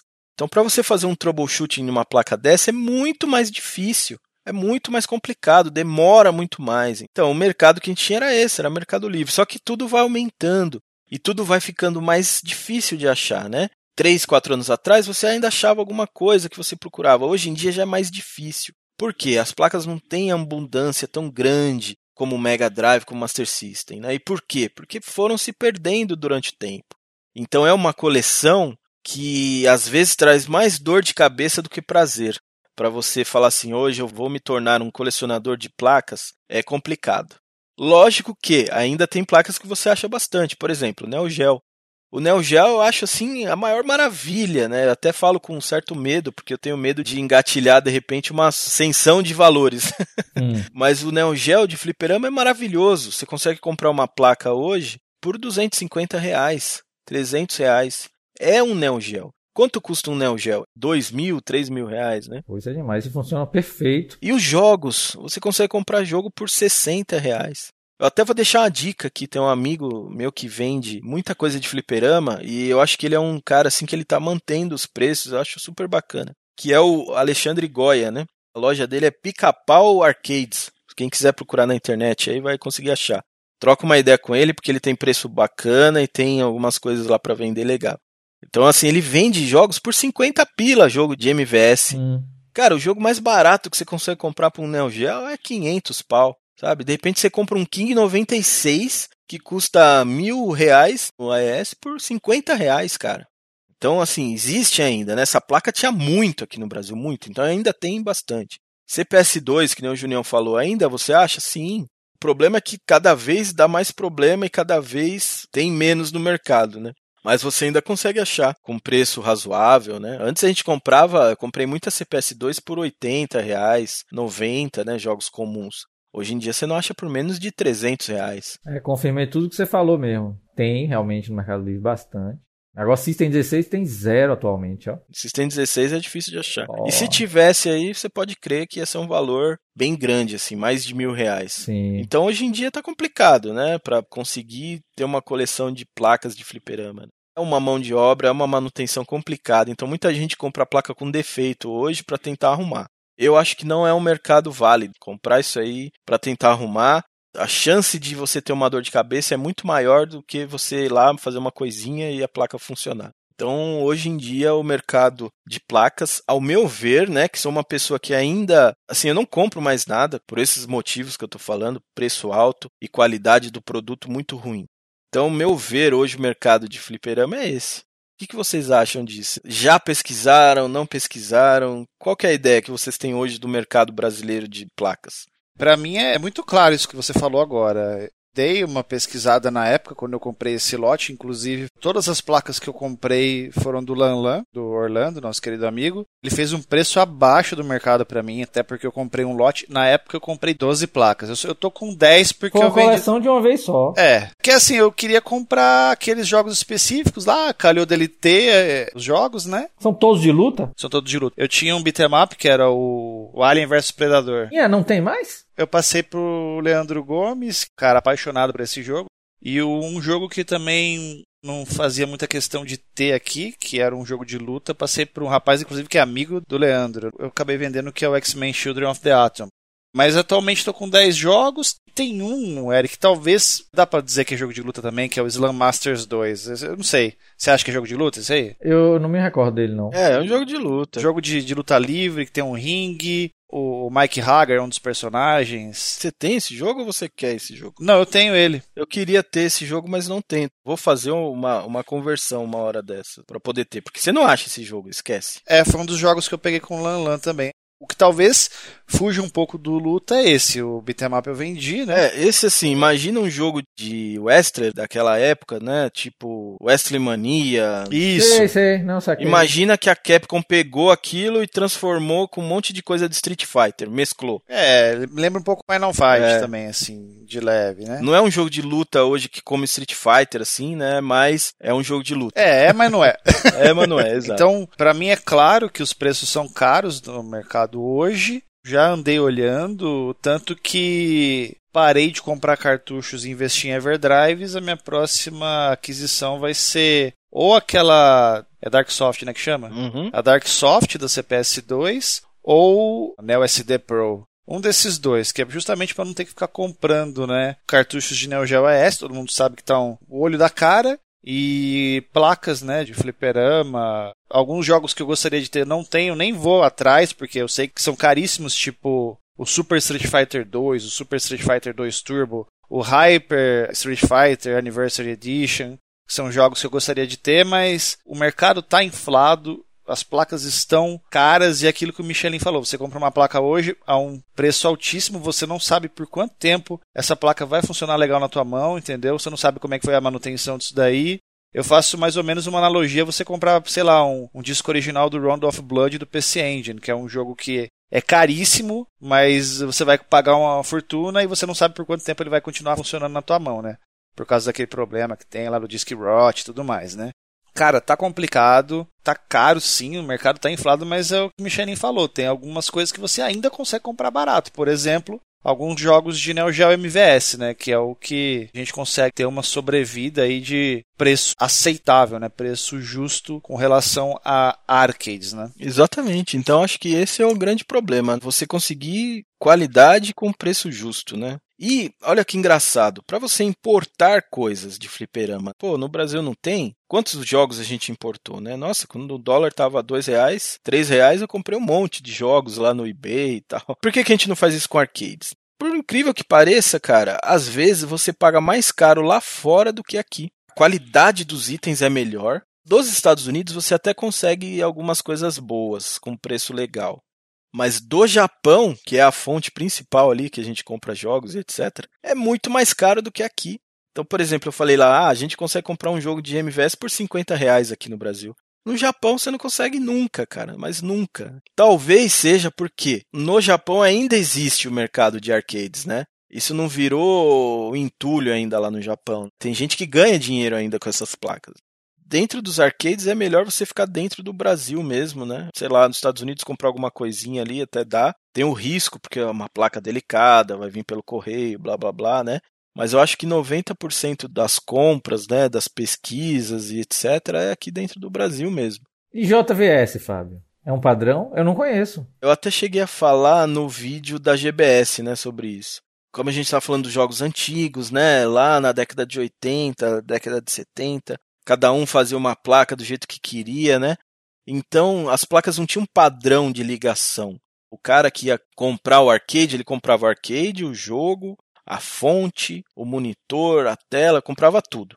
Aí quando ele queria trocar de jogo, ele tinha que comprar de novo o arcade, tela, não sei o que, a fonte. Meio que ficava com arcades ali depois que não estava mais fazendo sucesso aquele jogo, né? Ficava encalhado lá. E aí, em meados da década de 80, né, um pouquinho depois ali da década de 80, começou a ter um padrão. E aí começou com o padrão JAMA, que é o padrão mais difundido aí dos arcades. O que, que é o padrão JAMA? é a forma de como a placa é ligada no fliperama. Começou a ter essa padronização. Então a fonte é padrão, o monitor é padrão, o gabinete é padrão, os controles são padrões. Se você tem lá um arcade de Street Fighter 2, aí de repente saiu Street Fighter 2 Champion Edition, você só comprava a placa e aí você só trocava a placa uma pela outra, né? Então esse era o padrão JAMA. Aí depois, com o tempo foi passando, né, as coisas foram modernizando, veio o padrão JVS, que é o padrão que não vou dizer que até hoje é utilizado, porque até hoje no Japão existe lá placa baseada no PlayStation 4 e tal, nem sei como é que é a ligação. Mas o JVS era um padrão mais moderno, né? Então ele já tinha vídeo VGA, tinha uma conexão USB que não era bem um USB, mas tinha uma conexão USB. O som era separado, né? Então você conseguia ligar o arcade, né, de uma maneira mais moderna, no monitor mais moderno para o VGA. Então esse é o JVS. A gente acabou falando sobre a ideia de usar placa de fliperama sem gabinete, que é o, muito aqui o nosso caso. É minha única opção. A única opção de Junião. Fábio tem um negocinho ali mais caseado. Até mandou um vídeo de babá outro alguns dia. Alguns negocinhos e alguns negociões. e aí, como é que o cara vai jogar? Vai comprar placa e vai jogar como, né? E aí veio a Super Gun, tem um nome estranho até, né? Você fala Super Gun, você fala, meu, uma arma, uma super arma? um revólver. Parece aquele do Saturn, lá, Virtua Gun. Ah, é mesmo. Aí você fala, caramba, que coisa bizarra. Mas a Super Gun nada mais é do que uma placa que pega, na maioria das vezes, o padrão JAMA, padrão mais difundido que a gente tem hoje em placas, o que interessa pra gente, né, que é década de 90 e tal, e transforma num console, né? Ela tem, você conecta essa placa né, ali no JAMA da placa que você comprou e ela traz para você todas as saídas e entradas que você precisa. Você precisa entrar energia, ela tem entrada de energia. Você precisa ter uma saída de vídeo, tem a saída de vídeo, a saída de som, entrada de controle para você conseguir jogar. E quando eu digo controle, a gente abre um novo leque aí para vários tipos de controle que você pode ligar nessa Super Gun, né? Então você consegue, a grosso modo, transformar a sua placa num console e você joga na sua casa. Aí o Junião até falou que ele consegue jogar na PVM, consegue jogar no escalonador, né, Junião? Isso, na TV de tubo também. Então é exatamente isso. É uma placa que possibilita você usar esses fliperamas na sua casa, sem você precisar de um gabinete. E isso aí eu acho muito antigo, né? Já existe há muitos anos. Acho que isso que foi que engatilhou colecionismo de placas mesmo. A placa que você me deu, ela tem um case, não tem um pequeno case, não um case. A ideia do presente do Eric foi ele ter um Neo Geo em casa. A MVS tem um preço barato, os jogos não são tão caros também. Então acho que é uma chance da pessoa, isso aí até tirando de lado o colecionismo de arcades. Chance da pessoa ter um Neo Geo em casa com um preço bacana, né? Tanto que a nossa Super Gun, né, já falando da Super Gun da Gamescare, quando nasceu, ela nasceu com essa ideia de ser um, uma placa para transformar a MVS num Neo Geo caseiro. Assim a pessoa teria a chance de ter um Neo Geo barato em casa e conseguir jogar tranquilamente. Então ela aceita controle de Neo Geo, tem saída RGB com o mesmo cabo que você liga o Neo Geo ES, né? Essa que inclusive o Eric tem aí. Consegue jogar gastando uma fração do custo. Então essa foi a primeira ideia que a gente teve, né? A primeira Super Gun. Mas aí o pessoal, né, já havia pedido pra gente, ah, queria Super Gun. Já existia Super Gun à venda aqui no Brasil, mas todas com conversor de vídeo. Aí pegava o RGB da placa, transformava em S-vídeo ou vídeo composto, né? E o pessoal que é nosso cliente, né, que estava mais ligado na parte de entusiasta de imagem, começou a pedir para a gente, pô, eu queria uma Super Gun com saída RGB. E aí a gente fez também a placa da CPS, que é a que o Junião tem, que foi direcionada a CPS, né? Isso quando eu falo CPS, é CPS 1, 2 e 3. Então ela tem a expansão dos botões, tem a parte de vídeo dela que é um pouquinho diferente da do Neo Geo. O Neo Geo, na verdade, trabalha com um padrão JAMA um pouco diferente. Então a placa do Neo Geo se adapta a isso, a da CPS se adapta ao JAMA convencional, como é a CPS. Né? Então a gente criou dois produtos para atender essas duas pessoas, uma que queria ter o Neo Geo em casa e outra pessoa que queria ter Capcom em casa. Então a Supergun é isso, esse facilitador que eu acho assim extraordinário, porque você ter a chance de jogar uma placa dessa em casa hoje é maravilhoso. Exatamente. Hoje a gente sabe que espaço é um problema para as pessoas, né? Muita gente mora em apartamento e tudo, né? Então, às vezes o cara não tem nem TV de tubo, não tem nem como ter um gabinete de fliperama inteiro. Então o cara pega a Super Gun, conecta na plaquinha lá e às vezes joga no upscaler, né? E joga na TV moderna mesmo, é sucesso. Eu vejo que tem gente vendendo no Mercado Livre, né? As consolidados com vídeo componente, já com cartucho de 151 com a Unibios. Tô vendo também que existe cartucho japonês. Funciona, deve funcionar nessa Unibios, não é isso? Funciona. Essas placas não tem trava de região nem nada do gênero. O único problema assim da que eu vejo da consolizada, né? O que é uma consolizada? Que é uma outra opção que você tem. Você comprar uma placa que alguma pessoa foi lá e modificou para ter essas saídas que a Supergun traz, né? Só que de uma maneira permanente. Então ele pega um case lá e monta lá as entradas e tal, solda tudo na placa e aí você consegue ter um console na sua casa, entre aspas, né? O único problema que eu vejo nisso é dar muito defeito, né? O pessoal vai dar um defeito ali, aí o cara acaba perdendo toda essa consolização, né? O Eric mesmo teve um problema com a placa dele, né, Eric? Foi. Eu mandei uma placa pro Eric, funcionou um tempo aí parou. Aí eu falei, ah, Eric, não esquenta a cabeça, você me devolve essa que eu conserto aqui, eu vou te mandar outra. E mandei outra pro Eric. Aí ele só tirou a Supergun e colocou na outra, né? Foi. Então tem essa vantagem, né? Um equipamento que ela é fácil de tirar e colocar. E se você tiver várias placas, você pode usar em várias placas, né? A mesma Supergun. Então tem essa diferença aí, né? Do consolizado e da Supergun. E isso aí que o Junião falou, dos arcades e tal, às vezes a pessoa até tem espaço, mas, cara, imagina um cara que coleciona, vai, que tem 100 placas. Ah, hoje eu quero jogar Double Dragon. Daqui a pouco ele terminou. Ah, agora eu quero jogar não sei o que. Ah, agora eu quero jogar Final Fight. Agora eu quero jogar Street Fighter. Ele tem que toda hora ficar abrindo o arcade, tirando, montando outra placa, joga um pouquinho, desliga, abre todo o arcade, né? Então a Super Gun também é legal por isso, né? Por exemplo, eu mesmo tenho arcade, mas eu tenho a Super Gun.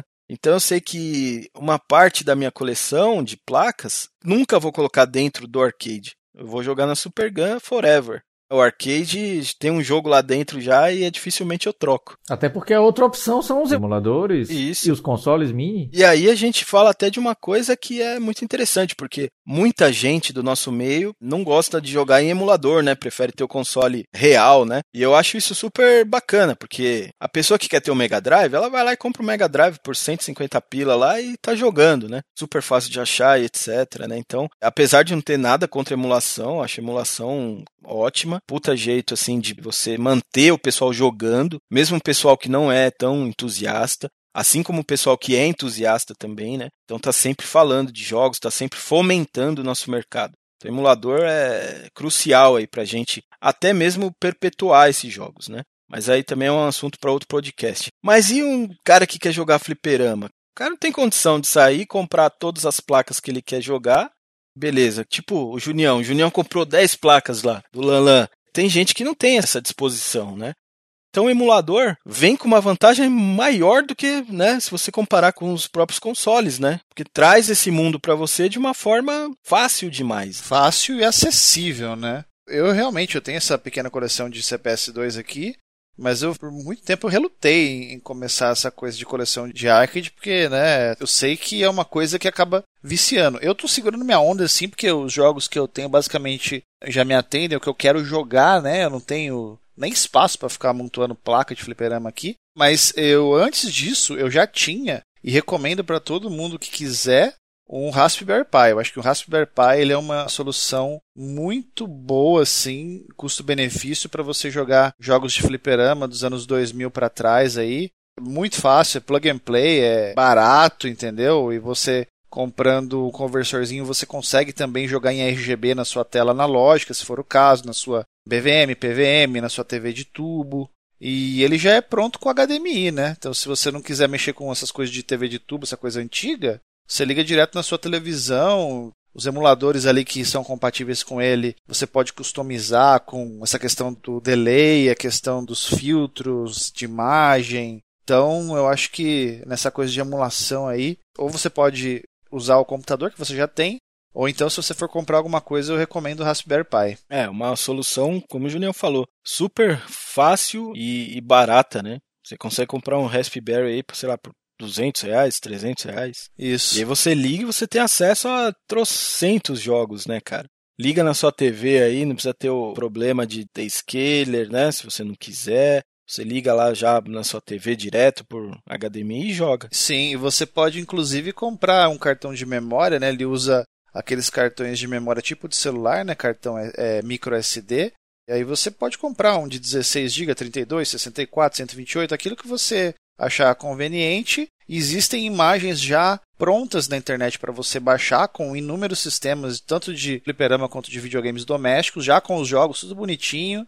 E você simplesmente baixa um arquivo ali, instala no seu cartão e tá pronto, sabe? Você não tem nem o trabalho de ficar colocando os arquivos nas pastas certas, configurar. Nada disso, né? Você vai, quando muito, ter o trabalho de configurar o controle. E você configura do jeito que você quer, com qualquer controle também. É muito fácil, né? E isso é legal porque é um jeito fácil, é um jeito legal de você apresentar jogos até para o pessoal que não viveu essa época. Então você pega lá o menino de 15 anos hoje tal, o cara não conhece, né? É uma maneira fácil de você até trazer um público diferente, né? Um público novo aí para esse meio. O que, que você acha dessa parada aí, Eric? A emulação está aí para ficar, claro. Tecnicamente é muito necessário para estudar os jogos, né? O RASP é massa, como o Junião falou. Eu sempre acho que o equipamento tem que estar tá dedicado. É. O PC é que na prática eu não vejo as pessoas jogando, porque é muito, é não dedicado, né? O emulador é uma janelinha com as ROMs ali numa pasta de Windows, do sistema operacional que você normalmente tem um dia a dia com ele. Aí o RetroArch eu vi que tenta encasquetar uma interface dentro do Windows mesmo, né? Faz esse esforço para dar um clima. Porque jogar videogame tem que ter um ritual. Óbvio, quem está ouvindo aqui é, tem algum nível de purismo. Não é purismo de hardware, não. Purismo em geral com relação ao videogame. E ele vai entender isso fácil. É um pequeno ritual jogar o videogame. Por exemplo, a gente estava conversando aqui, eu fiquei com vontade de jogar Metal Slug, mas eu nem pondero abrir o MAME. Mas tem o MAME aqui, bonitinho, 64 bits. Eu tenho uma máquina capaz. Eu pondero pegar a placa, colocar em cima da mesa, colocar a fonte de PC, jama. Colocar o cartucho, né? Aí eu vou jogar Metal Slug. O videogame, ou o MVS nesse caso aí, é ritualístico.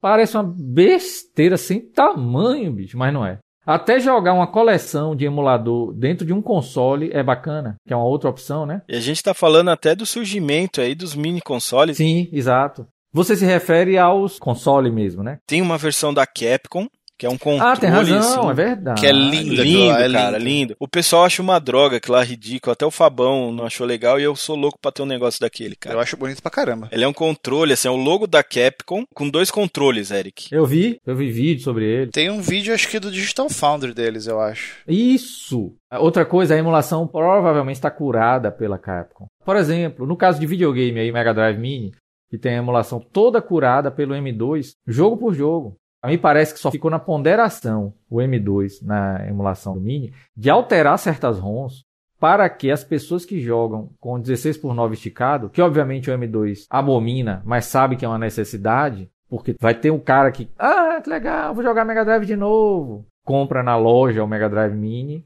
Aí a visão do 16 por 9 esticado, de estar tá usando a área da tela, é, ou seja, nesse consumidor, o M2 pensou, eles iam redimensionar as interfaces de certos jogos. Exemplo, Altered Beast, tem o Life. Quando estica a tela, o Life ia ficar muito para a esquerda. Aí eles iam redimensionar esse Life para ficar mais para o meio da tela, iam compensar a dimensão para ele ficar proporcional. Ó que insanidade, bicho. Realmente é uma doideira, né? Aí tudo isso para pessoal jogar em 16 por 9, né? E assim, eu acho que cada um é livre para jogar do jeito que quer, entendeu?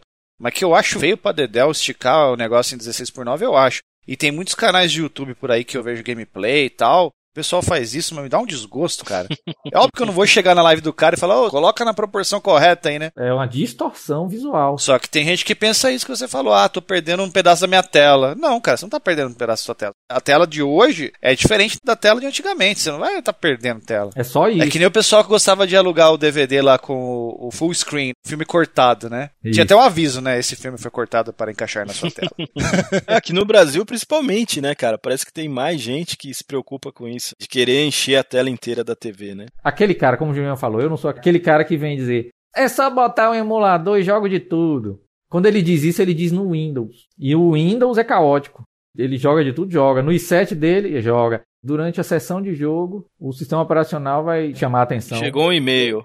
Isso, uma latência de dois segundos porque alguma coisa aconteceu. E não importa o poder de hardware da sua máquina. Simplesmente que a máquina não é dedicada.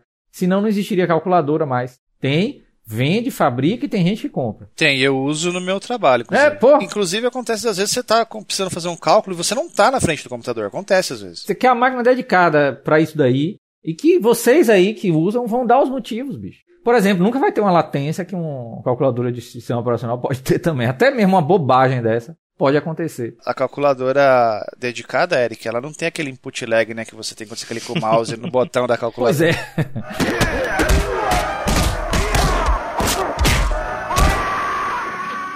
Julião tem cara que sente falta dos fliperamas, porque os fliperamas acabaram. É verdade. É, cara. Qual o aspecto que você sente mais falta? A interação com a galera ou os jogos em si? Sinto falta dos jogos mesmo, porque a interação com a galera eu tenho, tinha, né, no pré-pandemia. Então, eventos de videogame eu sempre tive muito presente, né? Organizei alguns, ajudei outros. O próprio festival Retro Games Brasil é um que eu estive em todos e no último eu estive mais presente no sentido de ajudar até na organização e tal. Então, essa coisa da socialidade, eu não sinto falta, até porque como eu tô sempre na mídia de videogame no YouTube, em sites também, para mim é fácil, eu sou muito convidado para muitos eventos, estou sempre em eventos, então esse contato com as pessoas eu tenho no meu dia a dia, né, vamos dizer assim, com videogame. Agora, eu sinto falta de, por exemplo, tem um lugar lá em São Paulo, no Tatuapé, a Lords. A gente ia lá na Lords Pô, você chega lá na Lords, 90% do que tem lá ou é máquina multijogos ou é simulador de corrida. Eu já fico puto com isso. Aí você vai ver as outras coisas que sobraram. Tipo assim, ou tá com a tela esverdeada, ou tá com o manche quebrado, ou um botão tá falhando. Então eu sinto falta de chegar num lugar, ter uma opção de jogos de arcade das antigas, de verdade, não é máquina multijogos, porque emulação por emulação você tem na tua casa. Ter as máquinas de verdade e elas com uma manutenção em ordem, em dia, em que você vá botar uma ficha e o botão está funcionando, o manche está funcionando, os botões estão funcionando. Então, se tem uma coisa que me brocha é chegar num fliperama, botar uma ficha e eu percebo que o soco fraco está falhando, entendeu? Eu já fico puto. Nesse lugar que eu falei aí, teve uma vez que eu assim, tudo bem que foi metade culpa minha, né? Meio desavisado, cheguei na máquina lá, botei uma ficha. Só que aí eu percebi eu olhei pra tela, a máquina tava desligada, tá ligado? Tipo, a máquina tava desligada. eu fui falar pro cara, ele nem pra falar assim, ô, oh, toma aí outra ficha aí, né? Você se enganou. O cara tá nem aí, entendeu? Muitas vezes é um funcionário que tá lá, não tá nem aí. Então, assim, eu sinto falta de ter um lugar decente de fliperama. Não precisa ser 100% máquinas originais, que eu sei, a gente sabe que hoje em dia é complicado, as máquinas desapareceram, tá muito caro. Mas se tem multijogos, que esteja bem calibrada, que a tela esteja legal, que o controle funciona 100%, entendeu? E eu não vejo esse cuidado a essa altura das pessoas que têm é, ainda um estabelecimento desse tipo, entendeu? Tem um pessoal falando que lá no Rio Grande do Sul tem um lugar legal, eu não conheço lá, nunca fui. Até gostaria de ir um dia, né? Óbvio, né? No pós-pandemia, porque atualmente eu não estou viajando para lugar nenhum. Gostaria de ver se é tão bacana assim como o pessoal diz, né? Torço para que seja.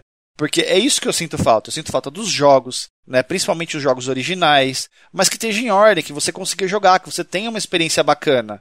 Porque a parte da socialização, para mim é tranquilo. Então é o fim dos arcades mesmo. Até queria a opinião de vocês dois. É pedir muito que o controle esteja funcionando? Não é, né? É, acho que não. Ah, eu acho que tem a ver até com esse descaso que eu tava falando, né? Não dá mais lucro. Então, Exato. Uhum. Pra mim, cara, o que eu sinto falta, assim, é, eu vou falar um negócio que vocês vão até achar engraçado. Quando os fliperamas acabaram, uma parte de mim morreu, porque eu adorava. Vocês não têm ideia assim de quanto que isso significava para mim, né?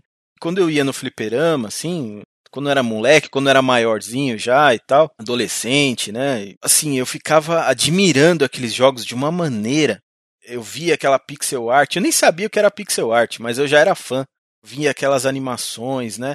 Jogos, por exemplo, do Neo Geo que começaram a trazer algumas coisas, tipo, quando os personagens iam lutar, assim, e os dois personagens se conheciam, eles tinham uma animação diferente e falavam uma coisa um pro outro. Eu achava aquilo assim mágico, cara, assim, maravilhoso, sabe?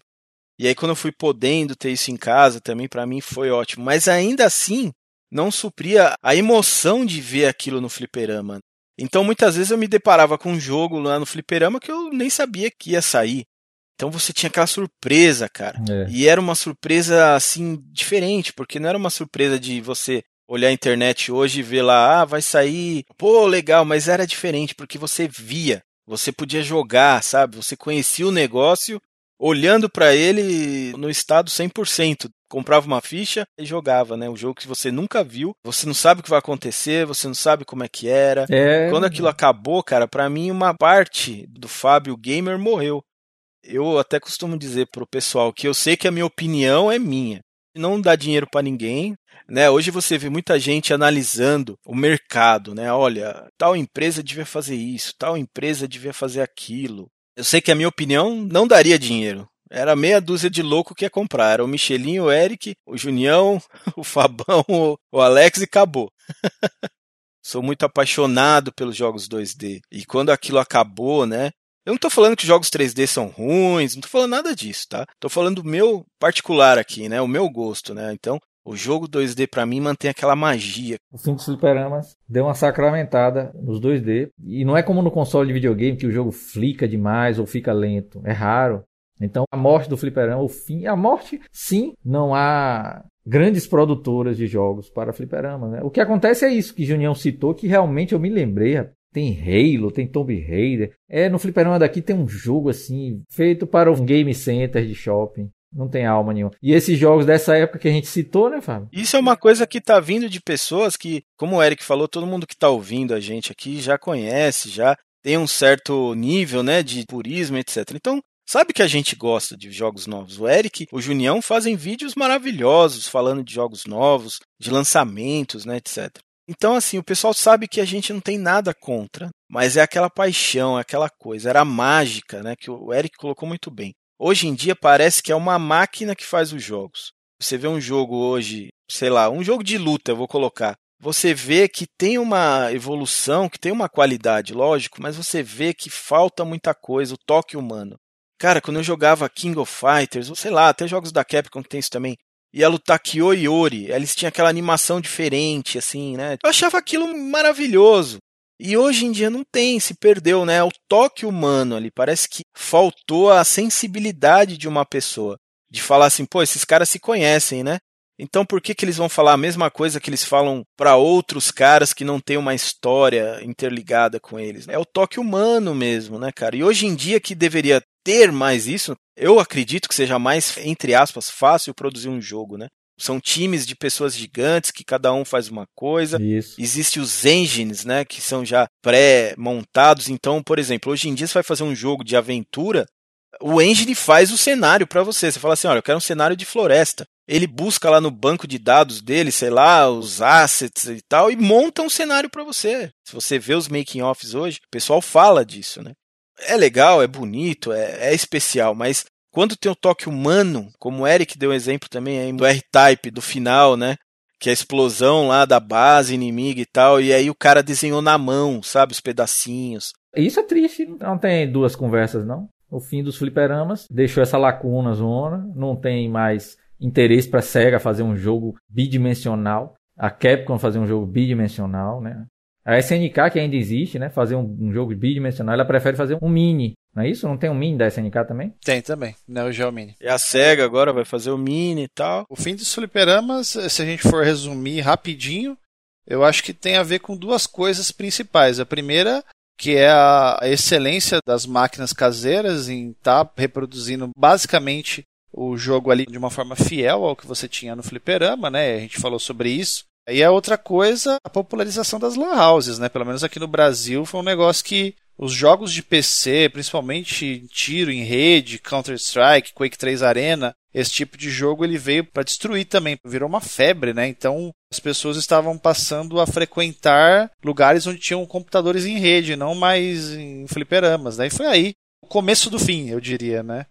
No final dos anos 90, começo dos 2000, que nós fomos gradativamente perdendo os nossos fliperamas, as nossas casas de arcade no Brasil inteiro. Mas os fliperamas estão vivos na memória e na prática também, né, no mundo real. Isso, os emuladores também, né? Que dão acesso aos jogos, eternizaram. Porque realmente as placas morrendo, ó. Se não fazem o dump, que carinha de 15 anos de idade, mesmo que seja bom em tecnologia, vai ter interesse em fazer dump de um jogo de 1985, se ele não tem ligação com aquele jogo.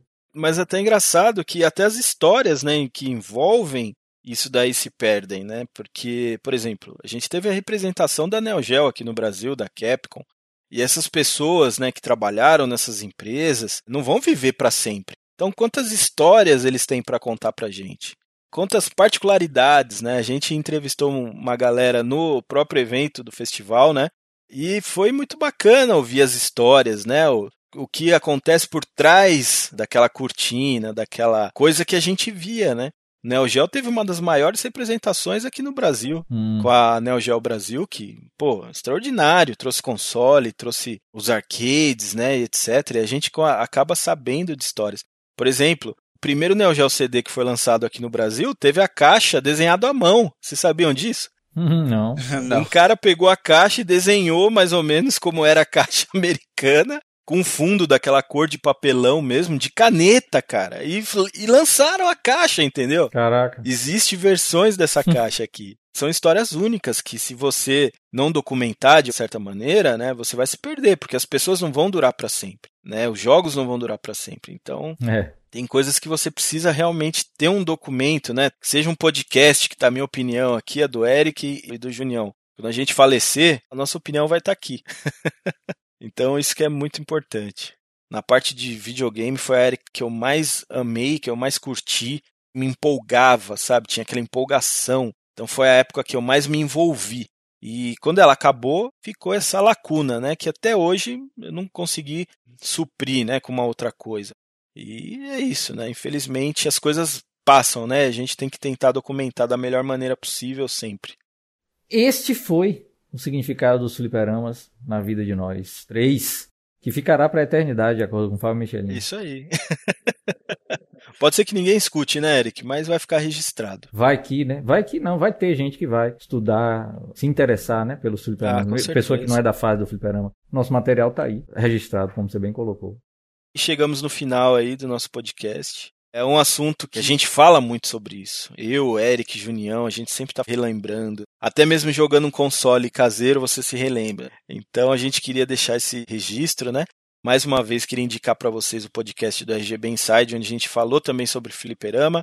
Então a gente agradece a todo mundo que está ouvindo, né? Inclusive, quem quiser passar esse podcast aí pra galera, vamos dar uma espalhadinha aí, tá? E também agradecer ao nosso amigo Gil, né? Que é a figura oculta, o personagem secreto aí, que edita nosso podcast com qualidade extrema. Valeu, pessoal. Obrigado aí pela audiência de mais um podcast. Foi um prazer imenso falar sobre fliperamas. Há memórias para dar e vender. Foi bom compartilhar essas hoje. A gente se vê no próximo podcast. Valeu, galera. Valeu, Gil. Valeu.